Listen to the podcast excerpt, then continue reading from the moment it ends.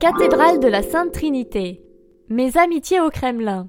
Ce bâtiment avec ses cinq bulbes dorés dont le principal pèse 10 tonnes et s'élève à 37 mètres doit te faire penser aux cathédrales orthodoxes russes, n'est-ce pas? Bingo, c'est ça.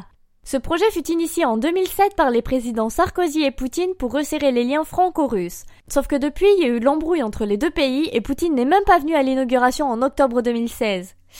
Aïe. Buzzy Tip. Des rumeurs disent que les Russes s'en serviraient pour espionner nos bâtiments officiels. Un vrai James Bond.